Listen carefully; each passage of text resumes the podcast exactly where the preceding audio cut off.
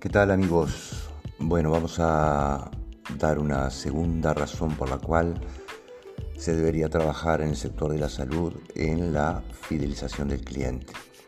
Como primera cosa, aclarar que si un hábito o un tipo de conducta no se mantiene en el tiempo, eh, luego, eh, al no continuarse, la persona eh, dejará tu centro y para que vuelva de nuevo las posibilidades se reducen de manera dramática a lo largo del tiempo.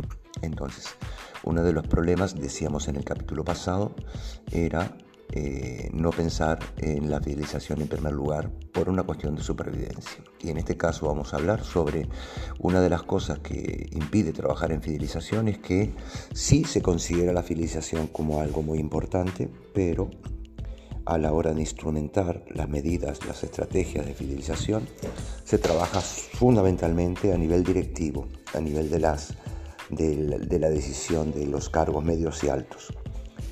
Y eh, en general, por lo que he visto, no se trabaja a nivel del profesional que está en contacto directo con el cliente. En la medida que no están comprometidos, todo el trabajo de la dirección queda prácticamente tirado a la basura porque es en el punto de contacto donde se, deciden las cosas, no es a nivel de la dirección.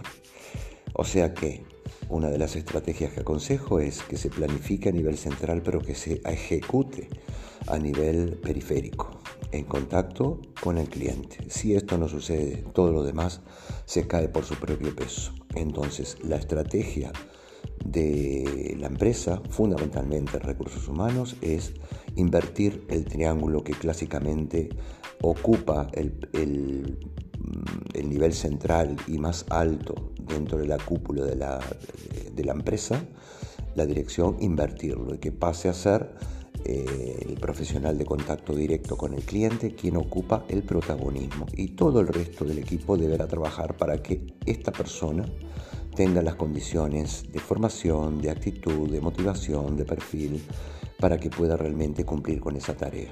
El tiempo, la dedicación, todo. Eh, esto es un punto muy importante que me ha costado mucho entenderlo y llevarlo adelante y espero que te sirva. Hasta pronto, un abrazo.